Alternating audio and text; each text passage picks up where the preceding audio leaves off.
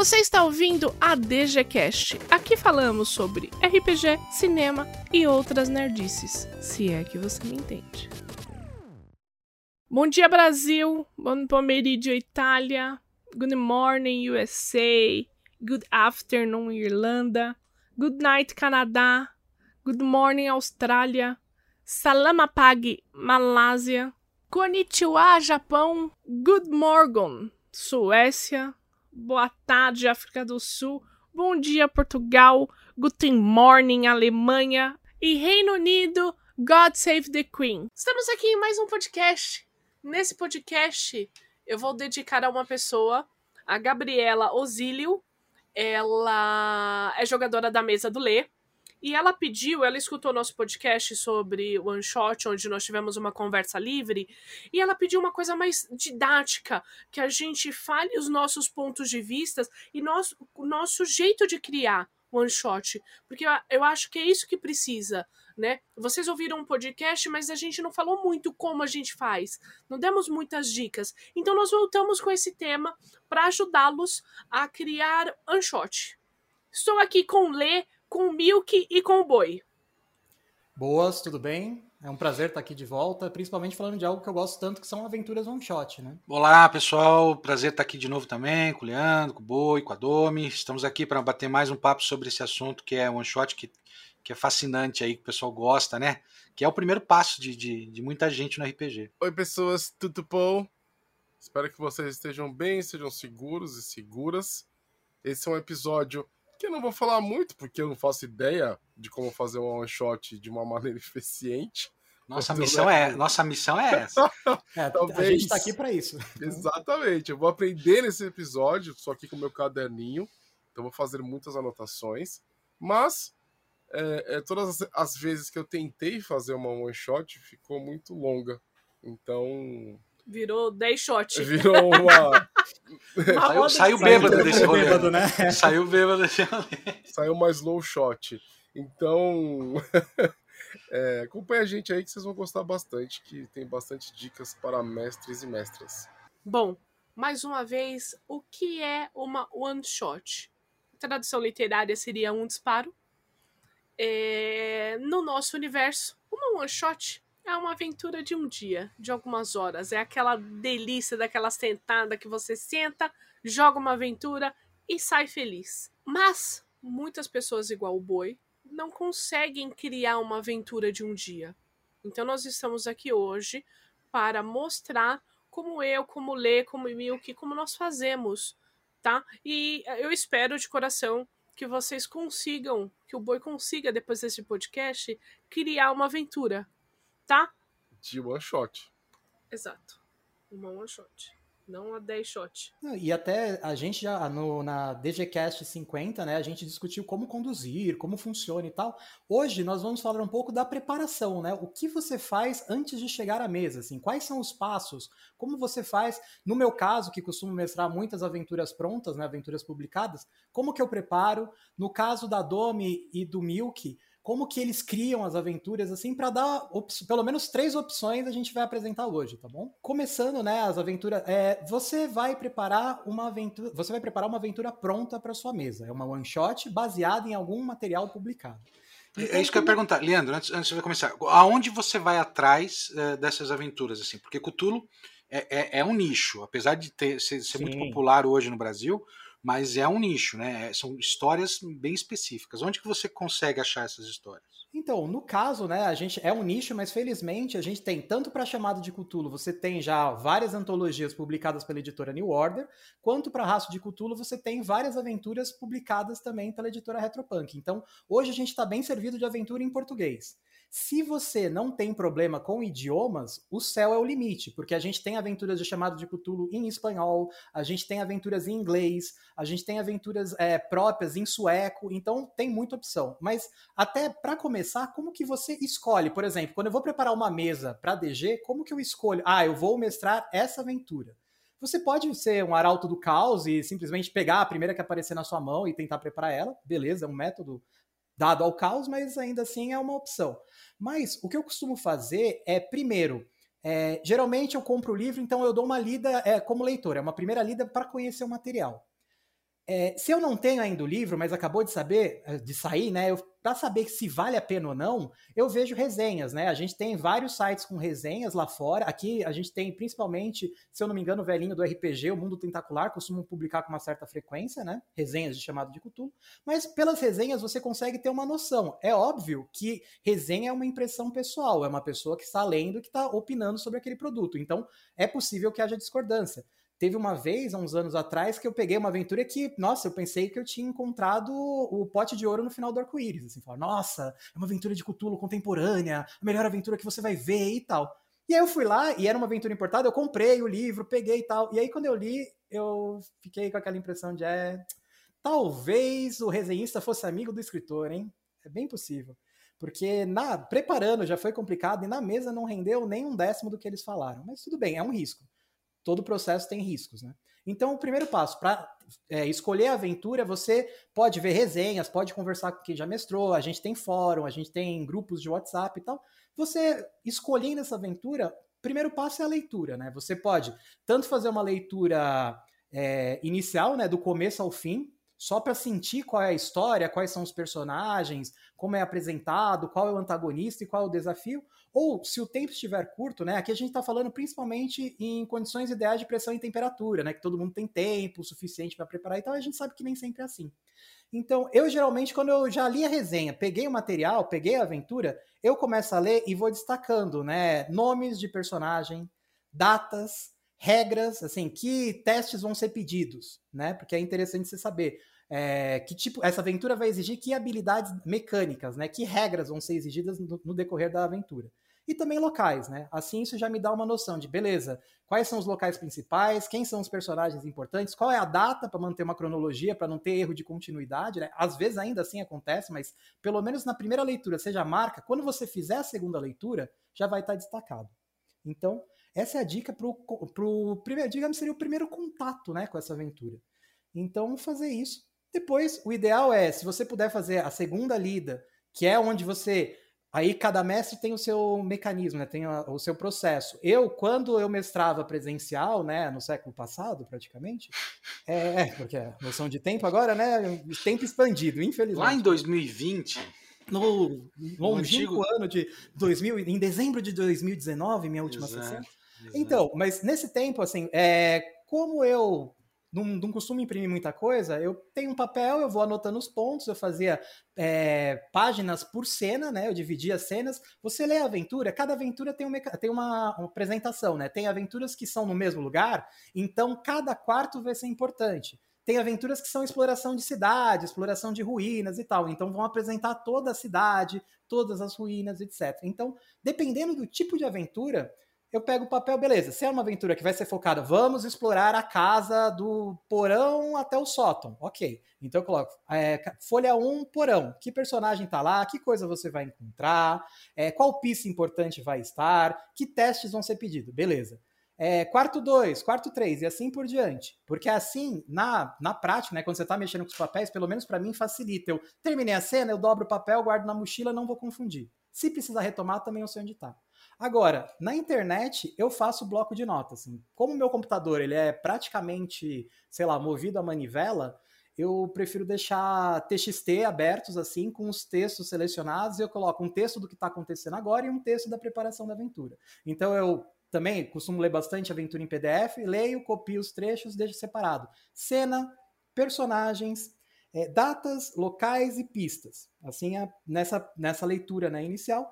E também se tem alguma coisa que possa me ajudar na hora de, de narrar. Então, muitas aventuras dão a descrição do NPC.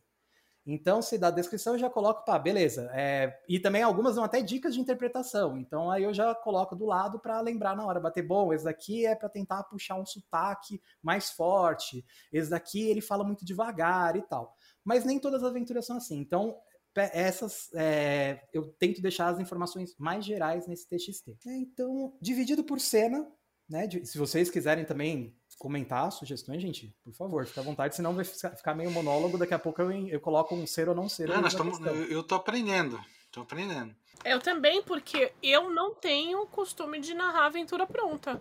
Não tenho mesmo. E, e para quem, para quem talvez nunca tenha tido contato, Leandro, a aventura pronta ela é realmente pronta. Ela vem com os personagens, vem até com mapa às vezes. Sim, geralmente, com né? props, né? Geralmente. É que é aí que tá, né? Depende muito de editora. Tem editora que tem, tem uma editora bem legal, se eu não me engano, é da Austrália, que ela, ela é, a proposta dela é fazer aventuras curtas. Então ela traz os personagens prontos, ela te, traz uma aventura de cinco páginas e umas quatro de props. Assim, que a ideia é, beleza, o mestre faltou, o que, que você faz? Aí você lê a aventura e mestra. É a proposta dela. Agora, as da Chaosium, e a de uma editora muito boa que chama Stygian Fox, né, que é do Reino Unido, elas costumam ter 30, 40 páginas. Teve uma que eu mestrei, que era no, até foi na DG, que era num barco, que era num navio, né? Ela dá toda, você vem, a aventura vem com toda a tripulação tem ficha. Caramba. Então, e era um negócio ficha com característica. Por quê? Qual era a ideia dessa aventura? Se o seu personagem morresse, você pegava outro tripulante. Até o hum. final, até resta um, assim. Terminou, você vai poder se bobear, você joga com todo mundo. Mas ele é, fazia. No, no jogo de tabuleiro, no jogo de tabuleiro do Eldritch Horror é assim: se você morre, você pega outro personagem. É, essa aventura é bem legal por causa é. disso. Ela faz um esquema. E, e, é legal porque tem personagens que são cultistas. Então, quando o seu personagem morre, ele dá ó, o mapa do navio e fala, dá pro jogador e fala que personagem ele quer. E aí teve uma vez que a pessoa falou: ah, eu quero jogar com o capitão, tudo bem? Eu falei, beleza, pode ser. Só que o capitão era o líder do culto. Aí eu falei, vem cá, vamos conversar. É isso, isso, isso, beleza? Beleza. E aí continuou a partir daí. Então tem essa, tem essa peculiaridade. Agora tem aventura que não tem, tem, então varia bastante, né? As da Chaosium, que são as que a gente tem em português, elas costumam ter pelo menos no final da aventura vem uma reunião com as estatísticas de todos os personagens que aparecem, né? Todos os que podem entrar em, em combate. Os é, monstros, ela tem barras laterais das, dos feitiços que são usados, feitiços únicos, só que ela não costuma trazer personagem pronto para os jogadores. E eu acho, lembra que logo no começo eu falei, gente, quando você estiver lendo, destaca assim que regra está aparecendo, o que, que, é, que tipo de mecânica vai ser usada. Então, isso é muito importante na hora que você, principalmente em evento, que a gente tem a questão do tempo, então os, os jogadores não vão criar personagens, né? Porque senão tomaria muito tempo. É, isso é importante na hora de você, como mestre, criar os personagens para a aventura.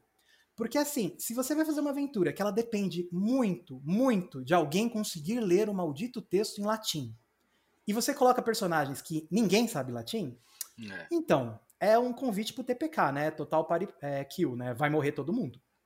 Então, e também vai ser bem frustrante, né? Porque, nossa, a única coisa que poderia nos salvar ninguém sabe. Acontece, poderia acontecer na vida real? Poderia. Mas pensa naqueles filmes americanos, sabe? Tipo, Pânico no Lago. Nossa, é um, um, crocodilo super ultra mega desenvolvido. Nós temos o especialista nesse tipo de anomalia genética do crocodilo. Você fala, velho, nossa, eles têm especialistas tão específicos assim? Então, dá, faz essa licença poética, né? Abre espaço para licença poética. É, coloque personagem, e geralmente não deixe em um só personagem, tá? Se a aventura exige que alguém saiba latim, coloca um personagem que vai ser o melhor naquilo e um outro que não é tão bom, mas também se também consegue ler o suficiente. Porque o personagem bom pode não estar na cena de repente. Sim, o personagem bom pode morrer. Né? Isso acontece. A gente, a gente já, já comentou. É, antes, que parece, né? parece que não, parece que está sabotando o jogo, né, para facilitar. É. E não, na verdade é uma ferramenta dramática para que você tenha a chance, o, o, bom pode não estar no momento que precisa, né? O bom, o cara que atira bem, ou o cara que, que faz o feitiço, ou sei lá, enfim, o cara que tem a lábia boa, de repente ele não tá naquela cena. Né? É, e então... até é bom você falar isso do cara que atira, porque muitas vezes, né, é, principalmente chamado de Cthulhu, é, se você está nos Estados Unidos, dependendo da época, armas não vão ser um problema para você, pelo menos um revólver e coisa do gênero. Se você, você como mestre, quando você vai apresentar o jogo e vai entregar os personagens, se você falar, gente, quem não tem arma, se quiser ter arma, tudo bem, você pode estar tá dando duas mensagens. Ou que, ah, galera, vai ser tiro, porrada e bomba, não tem, não tem problema. Ou, galera, assim, vocês podem ter a arma pequena que vocês quiserem, não vai adiantar. Assim, é. Só é uma e, ilusão de segurança. Tem uma coisa que eu sempre digo: é, é, saber atirar, ter, ter atirar na, ar, na planilha, você não, não ter habilidade de atirar, não quer dizer que você não saiba atirar. Qualquer um sabe atirar. Acertar é outra história. É, então. Pegar uma arma, apontar e puxar o gatilho, qualquer um sabe. Daí Exato, acertar, acertar, o alvo, aí... aí já é outra história. Então é interessante, você vendo na aventura pronta, quando você vê, pô, beleza, ele pediu muito teste de procurar. Então eu tenho que ter uma distribuição de procurar. Eu posso até colocar todos os personagens vão ter procurar, mas assim, eu vou colocar o cara que é melhor, tem, pensando em chamado de Cthulhu, que é porcentagem, tá, gente? É, é, ele vai ter 75%, o outro que não é tão bom é 50%, e o outro tem 25%. Beleza, tem três personagens, assim, cada vez vai ficando mais difícil, mas pelo menos tem o potencial de encontrar. Então você faz essa distribuição. Quando você está lendo a aventura e preparando, você já já está dando um subsídio para você preparar os personagens dos jogadores. Porque é aquela coisa, você não quer que eles tenham, eles, eles se frustrem, porque a aventura foi pensada de um jeito e os personagens de outro completamente diferente. Então, beleza, você já fez esses passos, você já leu a aventura, você já destacou os pontos, você já preparou os personagens dos jogadores pensando nisso. É, ah, até como é um processo bem pessoal, né? Aqui a gente está dando um passo a passo, mas cada um tem uma experiência diferente. No meu caso, como eu costumo mestrar one shot com muita frequência, se cada um eu for dar um nome que nem se fosse dar para um filho, eu praticamente ia ficar louco, né? Não ia rolar. Então, o que geralmente eu faço é e até às vezes, às vezes é um easter egg, às vezes é assim. E aí, galera, se alguém já viu esse filme, sabe o que vai acontecer, né? Uhum. Então se prepara. Ou às vezes é uma brincadeira, é uma coisa assim por fora para não ficar também muito manjado, né? Então é, eu, eu costumo pegar um filme, eu pego a ficha no IMDB. O IMDB ele é uma plataforma em que ele aparece o personagem e o ator. Então eu faço uma mistura entre o nome do personagem, o sobrenome do ator, ou o sobrenome do ator o nome do personagem. Porque aí é, é, rápido, tá? Você coloca, então fica. Pode aparecer um Affleck na sua na mesa, um Keaton e tal, beleza, faz parte. Mas assim, isso daí é um jeito de você facilitar, porque você, se todo nome você tiver que dar um sentido e tal, se você mestra com frequência, isso pode dar algum problema. E tem alguns easter eggs. Teve uma aventura, até acho que o Bizarro jogou essa, que era, era uma equipe no estilo desses que entram em casas assombradas, né? E aí, é, tinha um cara com câmera, tinha um cara com imagem e tal. Como era para dar uma, um aspecto, eles não eram super especialistas em sobrenatural. A, a ideia era justamente essa: são personagens que não acreditam no sobrenatural e eles são picaretas. Então eu peguei o elenco, peguei quatro personagens do elenco original do Locademia de Polícia. É, eu peguei as fotos dos atores, né? Não dos personagens, não estava vestido de policial e tal, mas o ator, sabe aquele que é especialista em som na, na série dos filmes? Uhum. Não me lembro o nome dele. Esse era o cara, era o, era o especialista em som da gravação. Era só uma brincadeira para quem lembra do filme, era uma referência. Não tinha nenhuma rele, é, relevância para a aventura, mas é só para facilitar um método e para não ficar sempre aquela coisa, né? Nossa, vou colocar todos os filmes de terror que eu já vi na vida vão aparecer na aventura. Não, você dá uma quebrada pegando outros lugares, né? Mas então, personagens prontos, é, cenas preparadas. A questão, regras também destacadas. Se você viu, ok, tá pedindo muito, vai ter muito combate. Você se lembra das regras de combate do sistema que você está mestrando? Se você não se lembra e você tem tempo, dá uma lida antes, releia um pouco assim. Vai ter um confronto de. O antagonista é um mago. Você sabe como funcionam as regras de magia? Então dá uma lida antes, faz uma colinha, escreve assim, ah, magia. Isso, deixa anotado né? em algum deixa lugar, anotado né? de um lado, né? Geralmente uhum. é o que a uhum. gente usa o escudo atrás, né? Quem mestra com escudo. Mas Sim. aqui você pode deixar, eu, eu, deixo um bloco de notas com regra, né? A tabela de sanidade fica no bloco de notas, é, as anotações sobre a aventura no outro e as anotações do dia da sessão no outro. E aí você vai passando de um para o outro, né? Fica fácil. Porque se você, quando o cara falar, ah, nossa, então vou tentar dar um tiro mirando. Aí você, putz, não lembra as regras. De... Pera aí, galera, deixa eu consultar o livro. Aí dá uma parada e já vai diminuindo o clima, né? Ou improvisa na hora, né? Também tem isso. Lembra que a, o mais importante é manter a sessão, não ser totalmente fiel ao que está na regra. Então, e, não tem, regra... e não tem crime nenhum consultar o livro caso precise. Sim, né? é que não é crime nenhum, só que aquela coisa do ritmo, né? Geralmente, se você tá mestrando uma aventura de suspense, uma aventura de terror, você tá demora muito para você conseguir criar clima, ainda mais agora que a gente narra que nem eu só tô narrando com voz. Então, para você tentar conseguir alguma coisa com voz. Ah, um exemplo foi a última DG. A primeira metade da aventura é aquela que você descobre a cidade, que você vai falar com as pessoas e tal, então fica naquele ritmo mais devagar. A partir do momento que eles entraram no lugar, cara, era direto, teste direto, é, coisa acontecendo, assombração, esse tipo de coisa. E aí, se de repente o cara vai fazer uma coisa, não, não, peraí, vou abrir o, uh, abrir o livro. Ah, só um minuto. Aí já, quando volta, dá aquela parada, dá uma esfriada, né? Então é bom você ter tudo à mão, porque se a pessoa falar, claro, nunca vai ser tudo à mão, mas o máximo possível preparado, pelo menos é. memorizado, porque a gente leu o livro há dois anos atrás, você vai esquecendo, é normal. Mesmo sistema que você mestre direto. Então dá uma lida na regra, deixa assim uma colinha, é, não tem problema isso, né? É regra para ser consultada, mas dá para facilitar a consulta. Então, beleza. Você tem as cenas ah, descritas, os personagens, datas, locais, quais as regras são importantes. Você preparou os personagens dos jogadores. Você, dependendo, pode colocar imagem, e é bem interessante, né? Você ter uma imagem para cada personagem, né? Imagem com nome para personagem do jogador, porque isso ajuda na hora de escolher, né? Logo, no, até uma experiência. No começo que eu, eu voltei a mestrar em evento, eu deixava sem imagem e sem nome, porque eu falava, ah, o jogador pode escolher. Só que aí é, fica uma coisa bem genérica, né? Fica o detetive, o policial, o detetive, o médico, etc. E a pessoa vê a ficha não tem nenhuma indicação. Nessas pessoas às vezes pegam até pela imagem. Nessa brincadeira de filme, uma vez o cara pegou, putz, esse aqui é o é o Danny Clover. Eu vou jogar com o Danny Clover. Falei, beleza, é um gosto. Pode pegar. Ah, eu vou sobreviver porque o Danny Clover sobrevive. Tá bom, joga. Sobreviveu naquele caso, mas é uma exceção e também para evitar coisas que nem o que a gente comentou em episódios anteriores, né? Acho que até foi sobre os NPCs, né, Boi, do nome, que na sua mesa você, você comentou, né, dos nomes que apareceram, e eu comentei do cara que jogou com o professor Girafales, né, numa mesa nos Estados Unidos contemporâneo. É, não, não, não dá, né? É uma então, coisa que é, tira a imersão completamente. Você né? se prepara, né? Assim, é, tanto que, ah, ah, mas você acabou de falar do Locademia de Polícia. Tá, mas eu peguei o nome dos personagens e assim, quem se lembra do Locademia de Polícia? É uma piada para quem viu um filme dos anos 80, uma referência, na verdade, um easter egg. Não é tipo uma coisa que a gente cresceu assistindo que nem o professor Girafales. É, então, é, Marrone. Né, então, e eu não peguei nem esse, eu peguei, ah, se eu colocasse Marrone, o cara saberia. Então eu coloquei o primeiro nome do Marrone e o segundo do ator, aí não fica na cara. Mas a foto era do Marrone num filme que ele tá bonitão, então beleza, né? Então tem isso, cena, você preparou data, você preparou local, você preparou os personagens, você sabe as regras, né? Você já estudou as regras, você decorou as regras. Tem a questão de, lembre-se do que nós comentamos antes, né? Assim, no, no episódio anterior, é, a aventura pronta não deve ser eh, ela uma prisão, ela não deve ser uma prisão para o mestre, tá? Você comprou a aventura, você leu a aventura, você vai mestrar. Você não tem obrigação nenhuma de seguir exatamente o que está escrito na aventura. É óbvio, se você pagou, quanto mais você usar, melhor vai ser o uso do seu dinheiro. Né? Quanto mais você usar o material que veio escrito, melhor o uso. Mas você está priorizando aí sua experiência e a experiência dos seus jogadores. Então, se você leu a aventura, duas vezes. Aí você fala, putz, eu acho que isso não vai funcionar desse jeito. Cara, muda.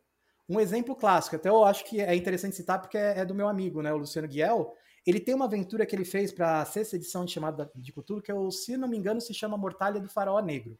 E o Guiel, ele gosta muito dos detalhes, né? Ele gosta muito de apresentar todo o cenário, fazer. Então começaria a aventura no Egito, com as, os, os, personagens andando e vendo o mercado e como que funciona a dinâmica e tal.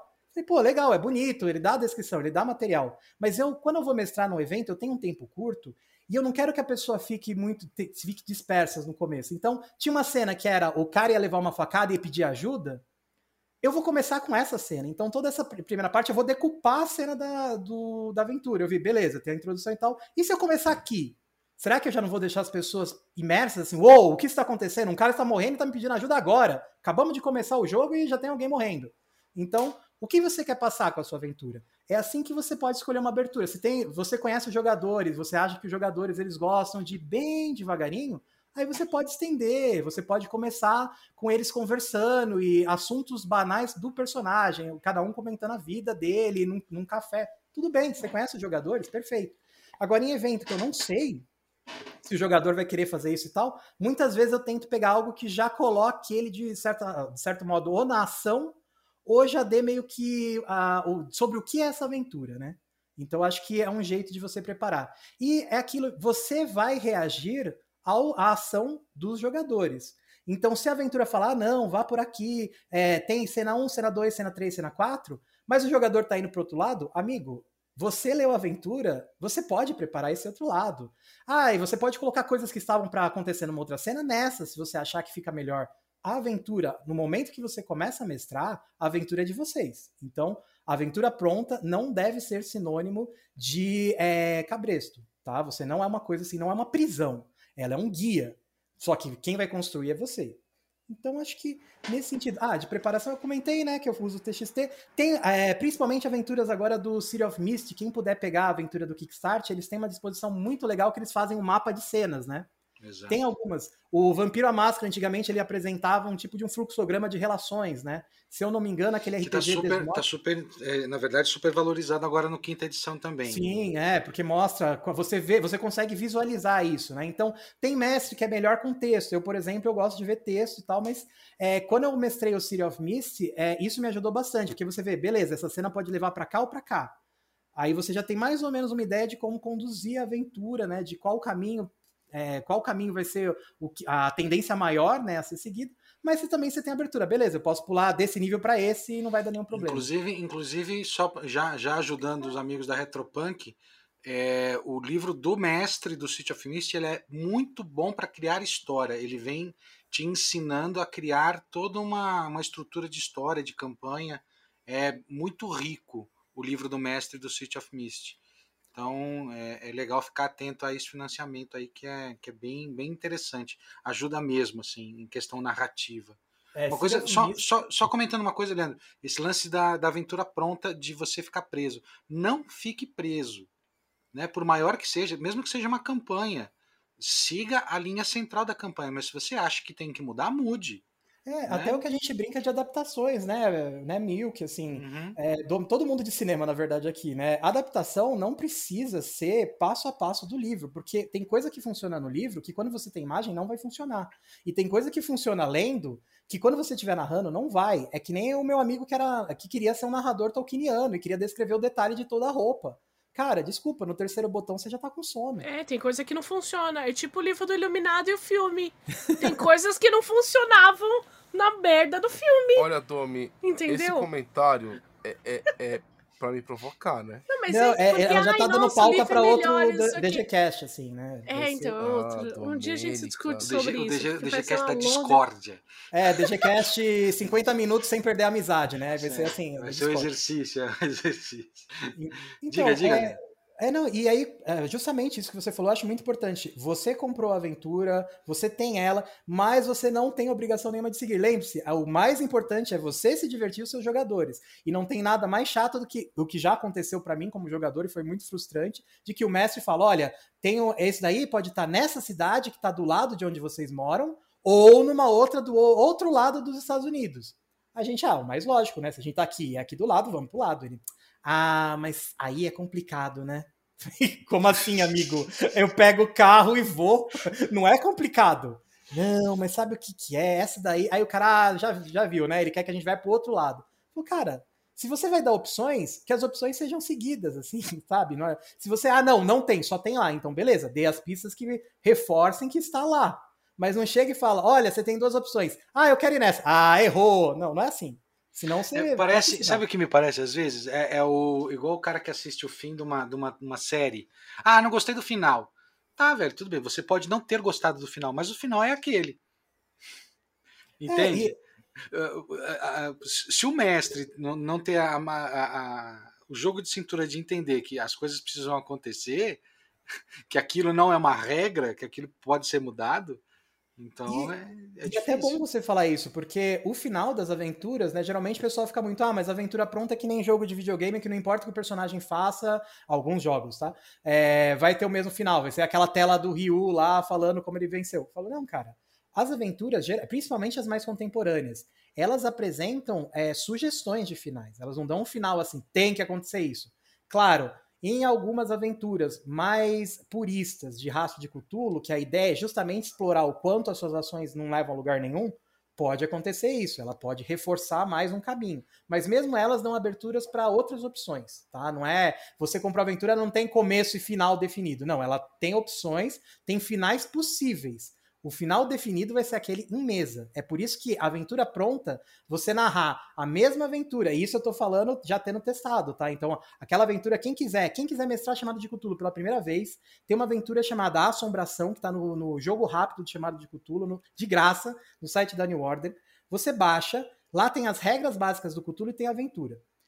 Você mestrando aquela aventura. Aquela aventura eu já mestrei, acho que, sei lá, umas oito vezes no mínimo, para oito grupos completamente diferentes não teve sessão que acabou igual. Nenhuma, assim, não tem, ah, não, todo mundo. Isso porque já mudou o começo, mudou meio. Não é, não dá para ficar igual, porque você leva em consideração, é coletivo. Os jogadores influenciam, não é você. Você não sentou e falou, gente, comprei essa história, vou contar para vocês como é a história. Não, é, você vai construir junto. RPG né? não é videogame. Ninguém é. joga a mesma partida igual, sabe? É, Se você tem é uma importante. ideia muito boa de história, que você já sabe como vai acabar e tal, tenta escrever um conto, um livro e tal, né? Mas para ver, para a sessão, às vezes isso, é, às vezes, na maioria das vezes, isso pode dar uma frustração muito grande. Então, feito tudo isso, é, as aventuras geralmente têm mapas, às vezes tem foto de NPC também. Você pode separar numa pastinha, né? Pensando agora na nossa realidade virtual, né? Você separa numa pastinha os NPCs com os nomes, fotos de lugares, fotos que possam indicar a cena, e aí você aproveita dessa maravilha que é a internet e fala: beleza, esse NPC eu não gostei dessa cara, vou pegar outra. Aí você vai, separa a foto, ou ah, nossa, ele fala de um objeto dos anos 20 que pra gente não faz sentido nenhum. Beleza, vai lá, pesquisa, deixa a foto. Porque quando você falar, reforça. Você pode, em termos de descrição, é, tem essas aventuras que dão detalhes, mas assim, você pode falar é, traços gerais, apresentar e depois colocar a foto. Se você já coloca a foto diretamente do NPC, né? Aí, primeiro que você meio que condiciona, que nem você nunca ouviu falar do Gandalf, só viu o filme, você acha que o Gandalf sempre é o Ian McKellen, né? É, você, usando a imagem, você já vai meio que condicionar a imaginação. Se primeiro você falar e depois você falar, olha, isso daqui é uma referência de como ele é, você ainda deixa algum espaço de abertura e você pode fazer modificações na descrição também dos NPCs. E se você leu Aventuras, você está com tudo isso preparado, você sabe qual é o tema, você escolheu um clima, você escolheu, beleza, essa questão de abertura, de ritmo. Como que eu quero, o que, que eu quero passar com essa aventura, né? Eu já li, eu já tô, tudo, já tô com tudo preparado aqui, já tá toda a parte mecânica boa, assim, do computador, pronta. É, que clima eu quero passar com essa aventura?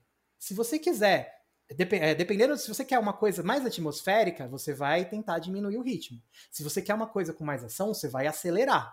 Você pode tentar meios termos, assim. Isso também é o jeito que você vai apresentar os elementos. Você leu, é como se você ouvisse uma história. Você sabe aquela história que parece que a pessoa que está contando para você, depois que você conhece quem, quem participou do ocorrido, é, dá a impressão de que quem estava contando viu melhor, sabe melhor? Porque do jeito que ele te conta, você fala, nossa, que legal. Aí você vai contar com quem? Por exemplo, é, o ônibus quebrou. O cara te conta, nossa, fulano não veio porque o ônibus dele aconteceu isso, isso, isso, isso, aquilo. Você fala, puxa, que coisa, né? Muito, nossa, coitado, será que tá tudo bem? Aí você encontra seu amigo, seu meu amigo, ah, tava lá, o ônibus quebrou. Ah, é isso. Aí você fala, porra, velho, o cara que não tava no ônibus contou melhor. É mais ou menos isso, né, que pode acontecer. Depende muito de como você quer apresentar aquela aventura. Por isso que a mesma aventura narrada por dois mestres diferentes completamente diferente. O mesmo mestre para outros grupos, completamente diferente. Então, tem esses fatores que influenciam, né? Então, você pensa no ritmo que você quer passar e quais as sensações. E feito isso, se você tiver tempo, e algumas aventuras já vêm com indicações, olha, minha inspiração foi o Iluminado. Minha inspiração é o Coração Satânico. Minha inspiração é, sei lá, o Bebê de Rosemary. Cara, tenta assistir os filmes tenta ver se isso inspirou quem criou a aventura, será que também vai me inspirar? Eu concordo, eu discordo, ah, não gostei, vou usar esse outro filme. É uma coisa também. E nomes também, tem nomes que as aventuras você fala, putz, esse personagem, como ele. Eu quero dar outra impressão, eu quero meio que desviar a atenção para esse personagem, muda o nome do NPC também. Faz uma coisa assim que bata melhor com a sua ideia. Você está se apropriando da aventura, isso é importante. Ela é sua, ela é do grupo agora.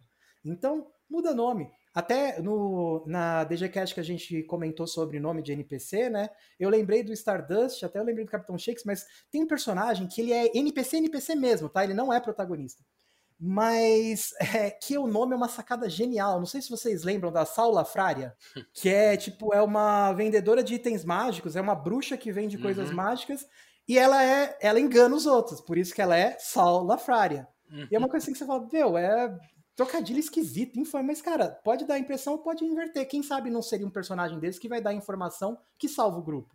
Jó, brinca exatamente, com expectativa. É, brinca com expectativa, não seja muito um e zero, né? Porque as histórias, assim como as pessoas, não são um e zero, né? Mas a então, realidade fantástica, de, principalmente de fantasia, assim, ela, ela, ela, ela aceita muito bem esse tipo de, de trocadilho, né? Essa, Sim. Tá na cara mesmo, é isso. Esse personagem é isso. Então vai de você entender aquilo que ele está querendo te mostrar. É, cara, você pode ter personagens com nomes, sei lá, tipo, é, um personagem que. Ah, eu citei outra vez o Louis Cypher, mas a gente pensa um personagem que é Messias, mas não, não guia ninguém. Então, você pode fazer coisas assim também. Fazer. mudar expectativas, né?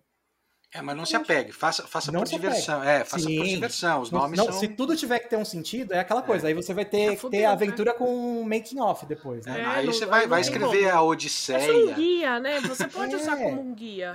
E é uma brincadeira. Pensa sempre como xiste, tá? Não se leve muito a sério nesse sentido, senão você vai tentar fazer, ah, eu vou ter que fazer o mapa astral de todos os NPCs para ver se ele agiria. Não, galera, uma sessão, one shot, lembre-se disso. Se você gastar muito tempo, você gastar mais tempo preparando a aventura do que jogando, tem alguma coisa errada. Pode dar algum problema. Que nem assistir filme e tal, é porque filme é legal e vai dar uma inspiração, mas não é necessário. Você tá com tudo pronto. Esse é um passo extra, algo a mais. Tá bom? Eu acho que, em termos gerais, é isso, né? Sobre aventuras prontas, hum. acho que já deu uma cobertura razoável, né? Sim. Então vamos lá. Eu, eu como costumo mestrar sistemas mais diversos, e às vezes um, alguns pouco conhecidos, eu sempre tenho algumas barreiras a serem, a, a, serem passadas. Por exemplo, se eu vou mestrar Changeling, Changeling é um sistema que pouca gente conhece os detalhes, conhece o conceito, que são fadas, não sei o quê, mas ela não conhece os kits, não conhece os grupos, as, as, as modificações, falando do Lost, as descendências. Então, eu tenho que eu tenho que me preocupar primeiro com o tempo, porque é uma one shot, como o Leandro disse. Então, eu já tenho que programar que eu vou gastar, sei lá, 40 minutos falando. Só que eu tenho que trazer as pessoas para dentro desse cenário. Então, eu vou dando exemplos, eu vou falando do, de onde vem, de onde vão, né? Quais, o que são as fadas, por exemplo? Estou pegando aqui o Changeling como exemplo, mas vou falar de outros já já. Então você, você, eu pego aquilo e explico, olha, as fadas começaram assim, de um jeito resumido. Uma questão na one shot que é muito importante, que não dá para aprofundar, não dá para entrar nos, nos, detalhes, nas minúcias. Você não consegue, uh, por mais que a gente fique frustrado de alguma maneira, mas não dá para entrar em todos os detalhes. Então, qual que é o meu objetivo com o one shot?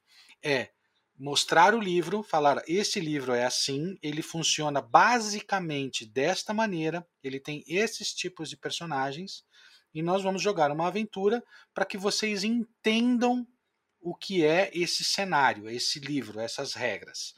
Nos aprofundar, aí já é uma outra história. Qual que é sempre o meu objetivo? Como já aconteceu lá na, na Omniverse, um abraço para todos que estamos com saudades deles. É, ter um player meu descer, comprar o livro e levar para ler em casa. Então, assim, é, é, isso que me satisfaz, sabe? É, é as pessoas se inter... virem me perguntar depois, a gente planejar algumas aventuras depois. Então, o meu objetivo é aguçar a, a vontade do cara, uh, da pessoa que está jogando com a gente, é, querer mais. Isso que é o, o meu principal objetivo, é despertar aquele interesse. Então, o que, que eu faço? Eu, no meu método, eu vou mestrar, sei lá, eu tô até com o meu armário de livros aberto aqui, tô olhando para eles. A aventura que afim não acabou não rolando no sábado, que é de Mutante Ano Zero. Qual que é o cenário do Mutante? É um futuro onde as pessoas têm mutações. Alguma coisa aconteceu com elas que elas começaram a desenvolver poderes ou problemas. É, aí cada um encara de uma maneira. A mutação ela pode ser boa ou ruim. Ela pode te ajudar ou te atrapalhar. Mas no futuro aquilo vai acabar te atrapalhando porque a mutação vai se modificando. Então ela vai se tornando mais problema do que do que benéfice.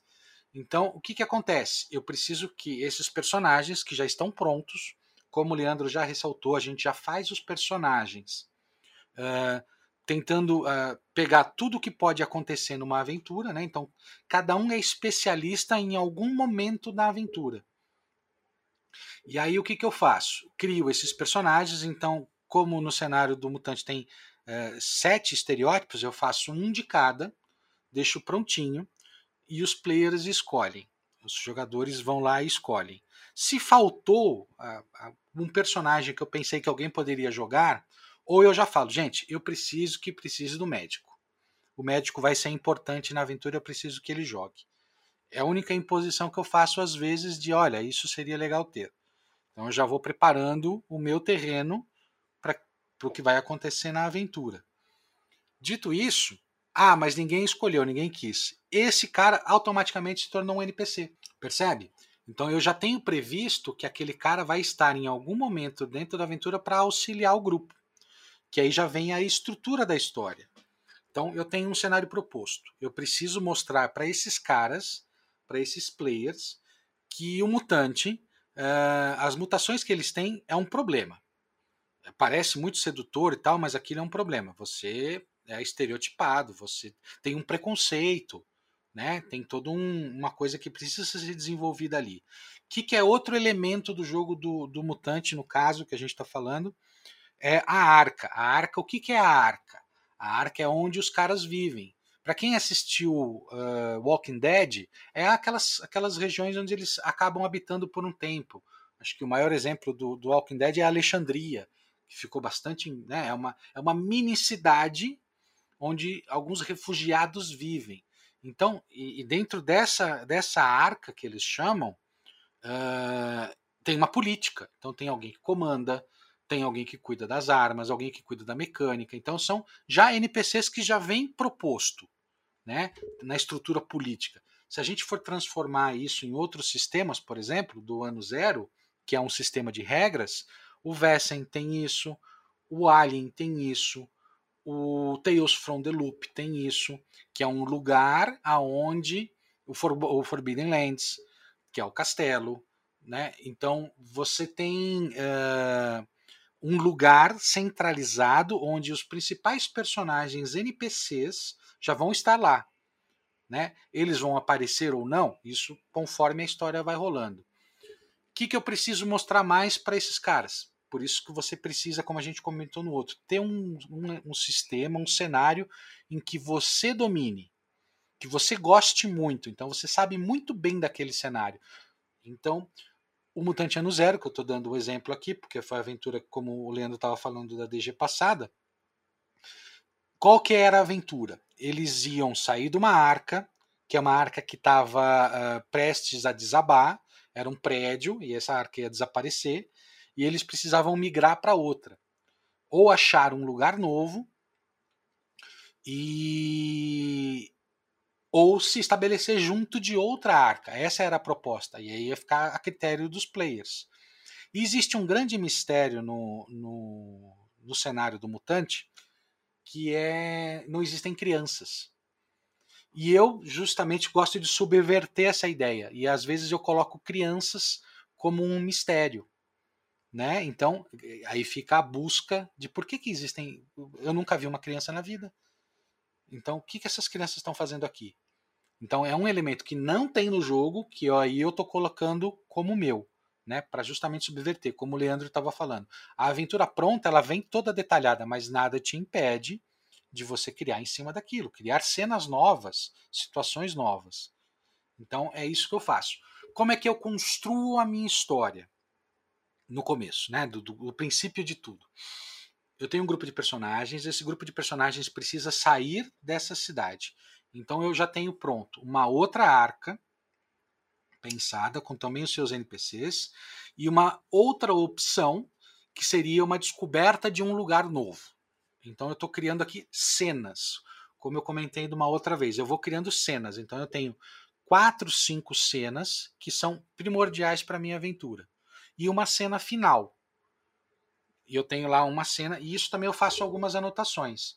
Né? Como o Leandro também faz, eu também tenho um bloco de notas, eu vou anotando as cenas que são fundamentais para as minhas histórias, para a minha história. Se elas não acontecerem, o mundo não acabou. Eu vou transformando aquele. O que, que é uma cena? É algo que motive aqueles personagens a fazerem outras coisas. Naquela cena vai ter um NPC, ou vai ter uma situação que vai motivar eles a tomarem um outro rumo, ou, ou retraírem, ou, ou sei lá, enfim, aí é do grupo. Né? Então, vai ter um NPC falando: putz, olha, as crianças estão morando nessa cidade, que fica a X quilômetros daqui. E aí o que acontece? Eu crio cenas que são motivações. Né? Então, eu sempre estou tentando alavancar os personagens para a próxima cena mas não obrigando a eles, né? Obviamente. Então eu estou pensando neles como essas cenas como motivação, né? De estar tá transformando as cenas em uh, uh, alavancas dramáticas mesmo, né? Um personagem que está morrendo que precisa de ajuda, um outro que, que precisa uh, de ajuda, no sentido de eu quero derrubar o líder da cidade. Então vocês vão me ajudar, depois eu pago a dívida. E por aí vai. Então, assim, o que eu me preocupo bastante na minha criação é a cena final. Como é que eu vou concluir essa história? Né? No caso dessa do mutante, não é spoiler, ela, ela eles vão encontrar um, um lugar onde as crianças vivem. Né? Então, uh, e, e aquilo é uma, é, uma, é uma coisa que não é comum no cenário do mutante. Né? Então eles iam encontrar nessa cena final o porquê que essas crianças estão nascendo. Quer dizer, é uma grande revelação no final, né? Pode ser como eu, eu tenho uma aventura que eu mestro no, eu estava comentando isso com o Leandro outro dia, uma aventura que eu mestro de Cthulhu, que eu estou usando ela como como experiência também, que é uma aventura chamada Sanatório. Então, o motivo é sempre o mesmo, tá tendo alguns ataques na cidade, alguns ataques canibais na cidade, e obviamente eles vão até o sanatório, porque eles descobrem que a, o carro do sanatório está largando esses malucos que estão comendo outros na cidade. Eles vão até o sanatório e o que acontece no sanatório eu já mudei, sei lá, cinco vezes. Uma hora é um culto, outra hora é uma experiência genética, né? Por um, por um cara que é de um culto, ele faz experiências genéticas. Então, cada, cada, cada vez que chega no sanatório, eu, eu penso num final diferente. Né? Um, no última aventura que eu mestrei no sanatório, os caras ficaram presos e vir, eles viraram experiências, na verdade. Eles viram que existia o culto e eles se tornaram vítimas do culto no final. Então, é, foi, foi bem interessante, foi surpreendente, porque eles, eles acabaram ficando surpresos que eles ficaram presos. A cena final era essa, eles acorrentados nas celas, que eram quartos de, do, do sanatório, e, e, eles já sabiam o que ia acontecer com eles. Então o fim foi não foi um TPK literalmente, mas foi um, uma morte anunciada. Então foi, foi, foi bem interessante o final dessa aventura. Então eu uso isso. Uma, um outro exemplo clássico que eu, que eu mestrei há muitos anos atrás, que era Dark Sun. Dark Sun é, é fascinante, porque cada cidade tem uma cultura. Então, para uma aventura, one shot é muito difícil você cobrir tudo. Mas dá para você fazer uma viagem para três cidades, por exemplo. Vai numa cidade, começa, aí eles vão para uma outra cidade e fazem alguma coisa nessa outra cidade, vão para uma terceira cidade com uma outra cultura e, e, e, aí pelo menos você mostrou que existe ali uns 15% daquele cenário e já atiça a vontade do jogador querer saber mais. Então é, quando você tem um cenário muito grande, essa é uma dica. Você tenta mostrar um pouco de cada coisa. Não dá para mostrar tudo, é impossível. Mas é, tenta mostrar para os seus players o que tem de interessante naquele cenário. Se existe uma questão que nem o Alien. O Alien, a gente já sabe qual é o fim do Alien. É, você vai encontrar o xenomorfo. Mas como isso vai acontecer? Vai, vai ser num outro planeta? Vai ser na Terra mesmo, de repente? Só dentro da nave?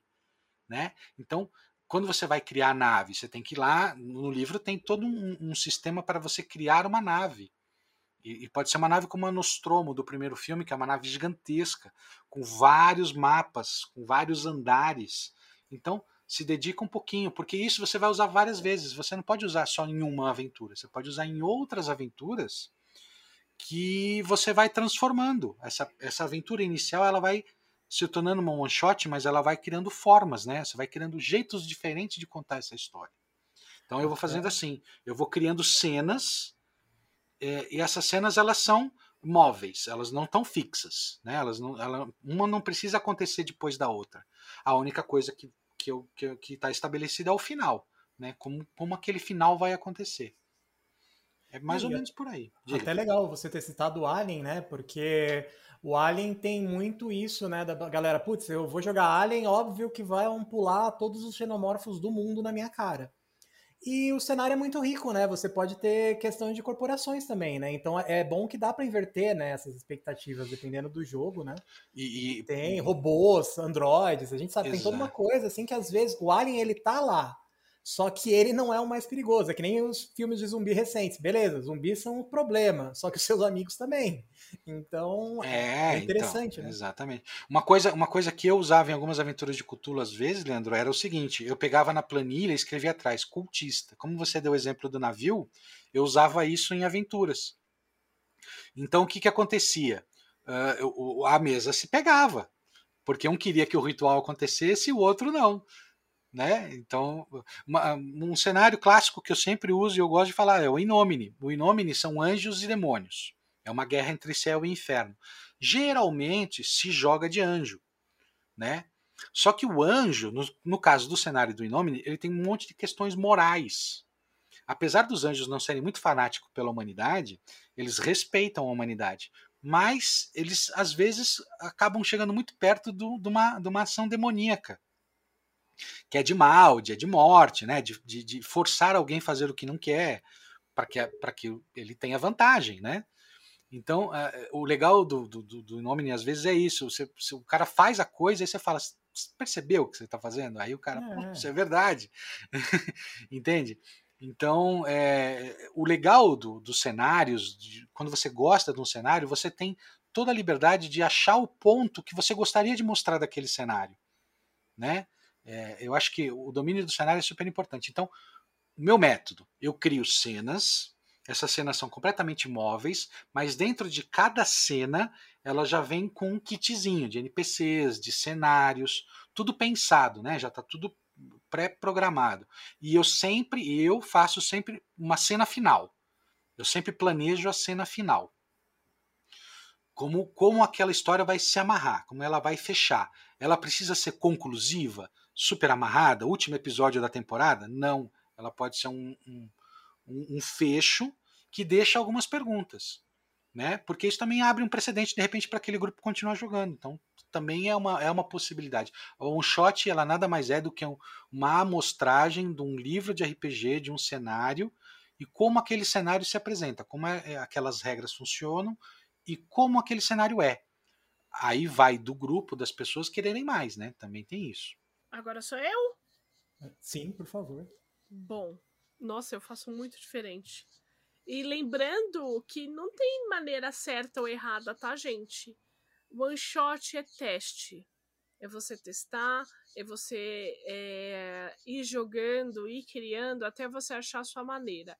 Eu tentei várias formas e para mim é, a maneira que eu faço é a que eu mais gosto, né? Eu não foco no sistema tá? Eu foco na história que eu quero contar. Eu gosto muito de, de filmes, né? Então eu decido contar aquela história de uma maneira diferente. Então eu vou focar naquilo. O que, que eu faço? Eu divido em quatro caixas, né? Em quatro atos ali, é, para eu poder construir melhor. A primeira caixa eu coloco a apresentação dos personagens, o cenário, a situação, onde eles estão, tá? E eu tento fazer um plot point, que é tipo um acontecimento, um acontecimento especial, uma transformação que vai levar esse grupo para a caixa 4. Então eu vou dar um exemplo. Na caixa 1, é, um grupo que trabalha para um governo, eles vão até uma casa investigar um espírito furioso. Essa é a primeira caixa.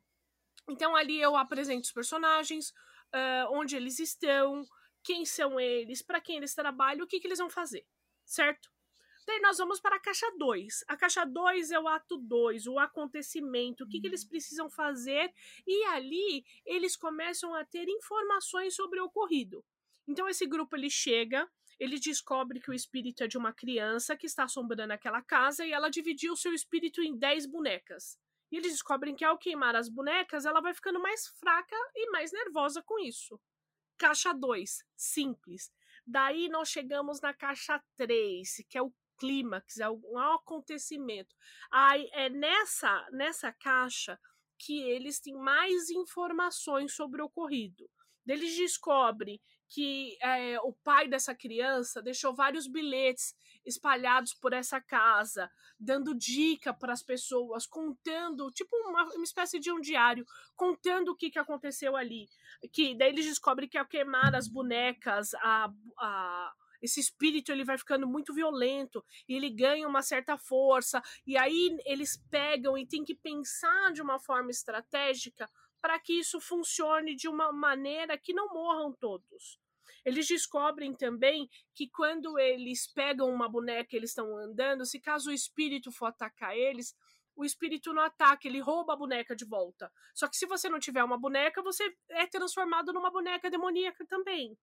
Tá? É aí que eles descobrem quem é essa criança. Puxa, uma criança que apareceu sozinha na cidade, os, as pessoas que moravam nessa casa resolveu adotar essa menina.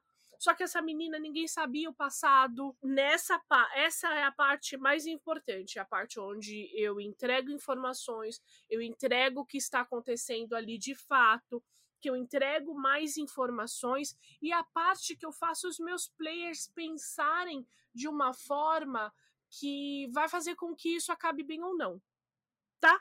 E daí nós chegamos na última caixa. A última caixa é a conclusão, a resolução desse problema. Certo? Eles descobrem que se eles queimarem a boneca, ela perde o poder. Uh, o corpo da menina cai, né? Porque os, o espírito dela estava fragmentado em bonecas, a, o corpo cai. E aí o grupo tem duas coisas para fazer. Ou eles vão pegar o corpo dessa menina e levar para a organização que contratou eles, ou eles podem simplesmente queimar o corpo da menina. Já que eles queimaram a boneca, eles vão queimar a menina também.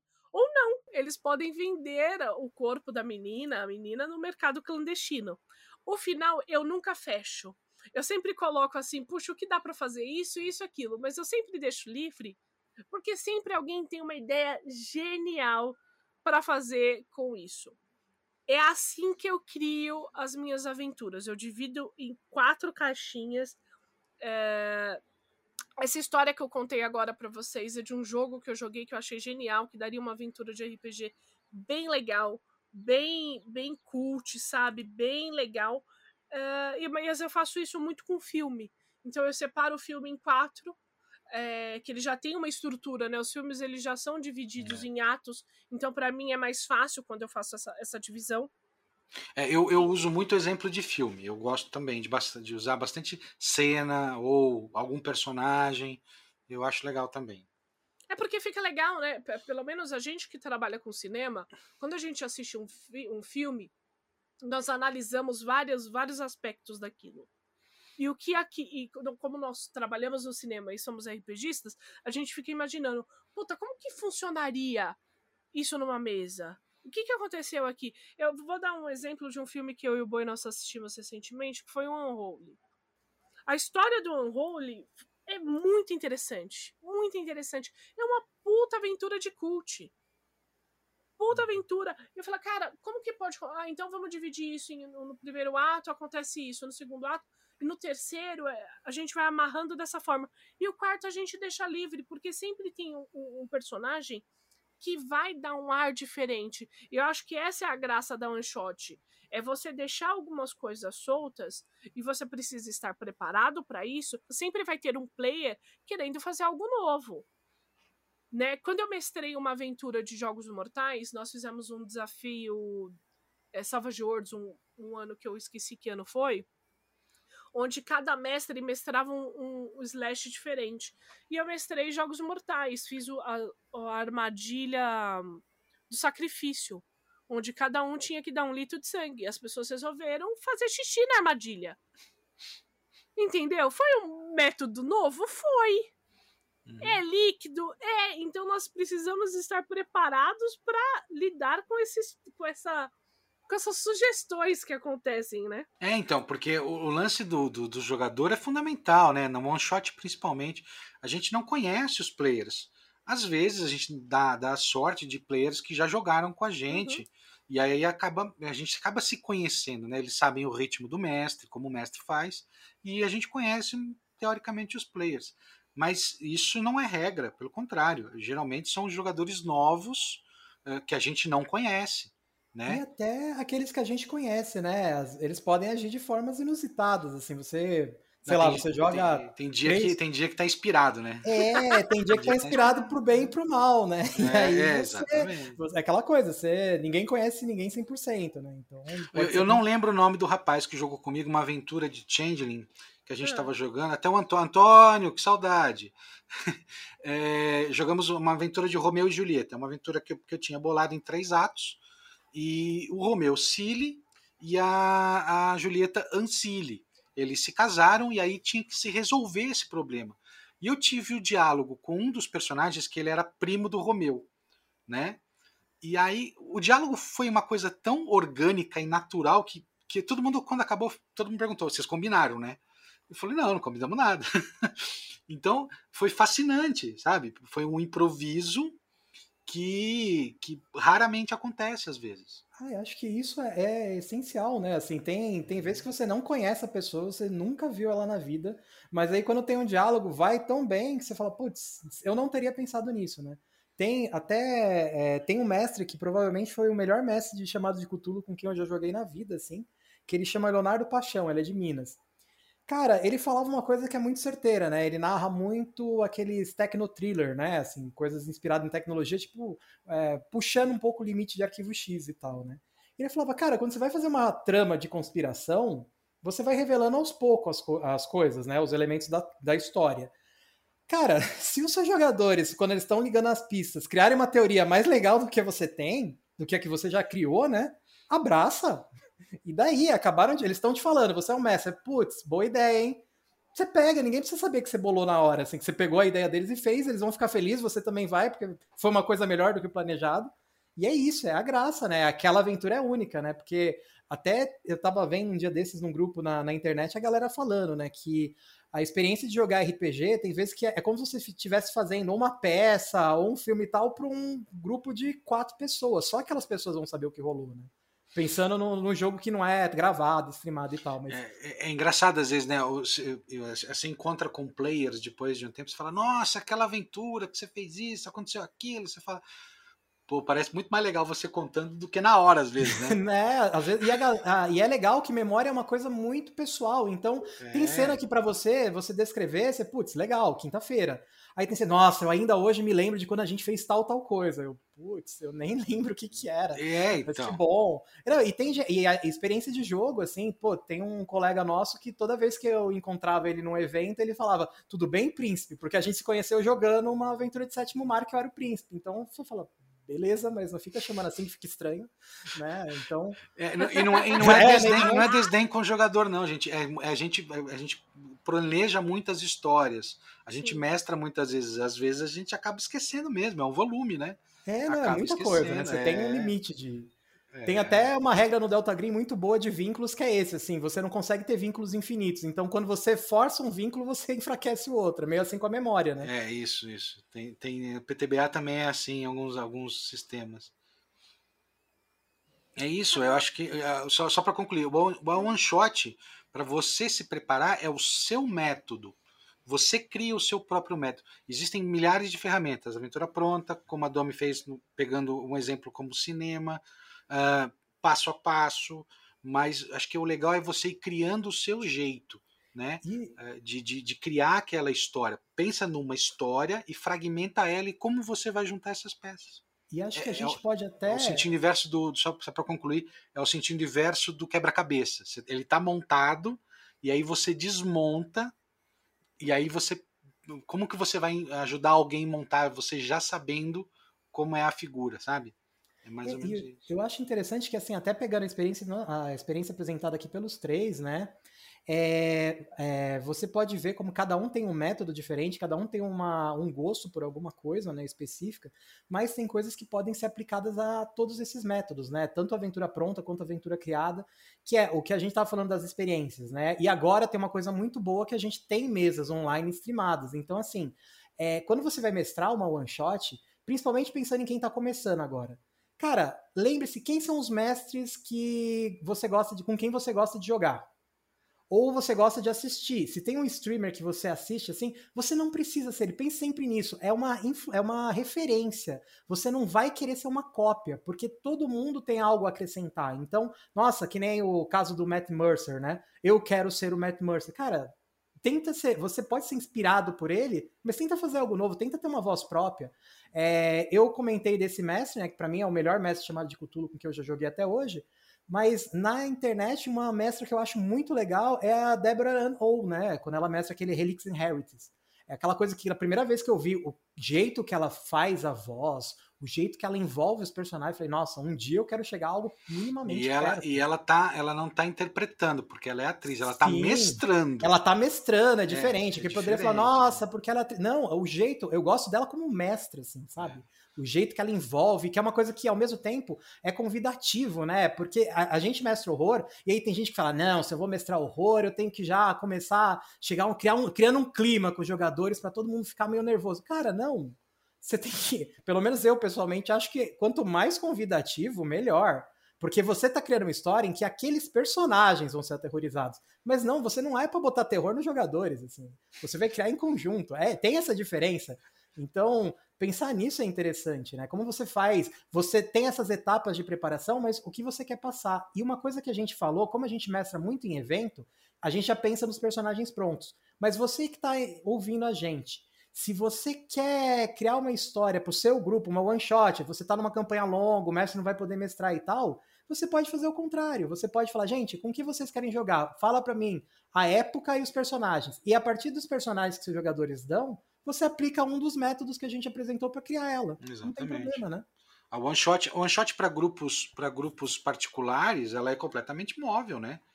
Que, que nem eu tô aqui planejando uma campanha de Legacy, que é um PTBA pós-apocalíptico. E tem lá 11 tipos de personagem. Quer dizer, eu, eu, eu não vou escolher, eles que vão escolher. Só que para que eles escolham, eles têm que ler todos os personagens. Porque são playbooks, né? Os, os, os personagens vêm com uma, um monte de questões ali. Então eles vão ter que se dedicar pelo menos algum tempo para poder escolher. Não é uma coisa que dá para mestrar em evento, por exemplo. Entende? Leva tempo para todo mundo ler. Então não, não é um tempo perdido de narrativa. Então é, é e, e, e, por isso que eu estou te falando. Quanto mais você domina o cenário, mais fácil você passa para os outros, né?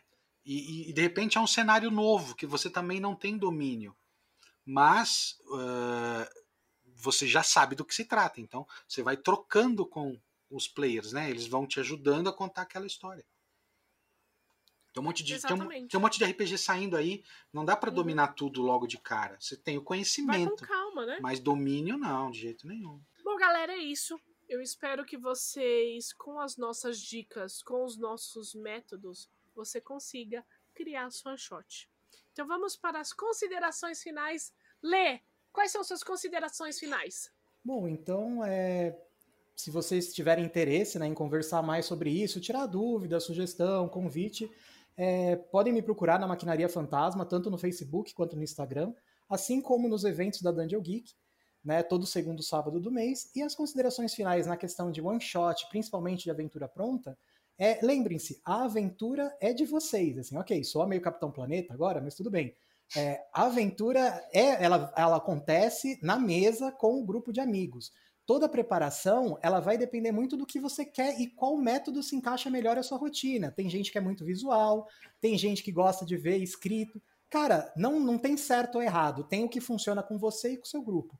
Então gostaria de aproveitar, agradecer a Gabriela Osílio pela sugestão e pela inspiração desse episódio e acho que é isso. E, ah, e agradecer também a participar aqui do podcast. Muito obrigado e pelos eventos. Casa é sua, Lê. Você sabe disso.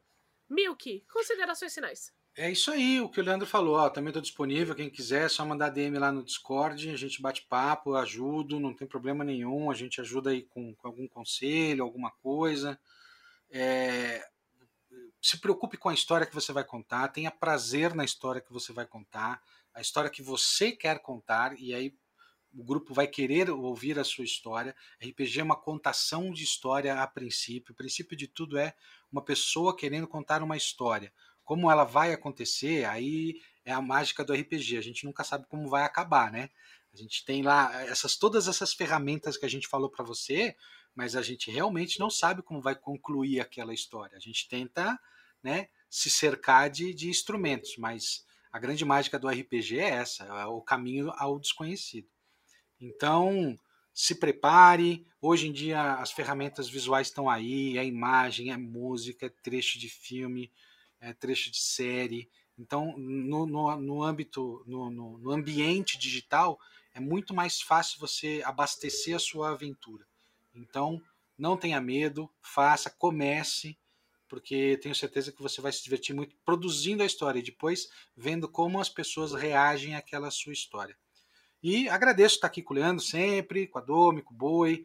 Sempre um prazer inenarrável estar com vocês. Marco Antônio. Bom, galera, esse foi um episódio que eu fiquei mais quietinho, né? Eu estava aprendendo junto com vocês que estão me ouvindo. Mas eu tenho aqueles meus recados de sempre. Para quem não me conhece, eu sou autor, tenho um livro na Amazon chamado O Devorador de Estrelas, que é um livro com uma temática de horror cósmico no Brasil, nesse Brasil brasileiro. Então seria uma honra ter você como minha leitora ou como meu leitor. Eu sou um dos autores do projeto Pact of Dragons, que é um cenário de D&D quinta edição, que lançaremos é, em breve no Brasil também. Nesse projeto estou junto com Azecos, Gruntar e Beholder, que são meus companheiros de pacto. Então segue o arroba Pact of Dragons por aí que você também vai acompanhar é, as novidades do cenário. Me segue também no Instagram, autor MA Loureiro, para você acompanhar as novidades. E, recado final, se você gosta do nosso trabalho, compartilha por aí. Mostre para as pessoas o que está acontecendo, pro vovô, pra vovó, pra titia, pro titio, pro amiguinho e pro amiguinho. Beleza? Esse é um projeto que nos dá muito prazer de fazer e nós queremos que ele cresça cada vez mais. Belezinha? Mas é isso, gente. E fiquem com Deus. E para você que ouviu esse podcast até agora, muito obrigada. Não se esqueça, arroba DungeonGeek21. Isso em todas as redes sociais, Instagram, agora no TikTok, no Twitter, no Twitch, em todos os lugares, arroba DungeonGeek21, até na padaria mais próxima da sua casa. Não se esqueça também que todo segundo sábado do mês temos evento de RPG, onde você pode vir e jogar um RPG conosco. Por enquanto online, mas quem sabe ano que vem a gente volta para nossa casa que é o Miniverse. Gente, no mais, muito obrigada e até a próxima. Beijo. Tchau.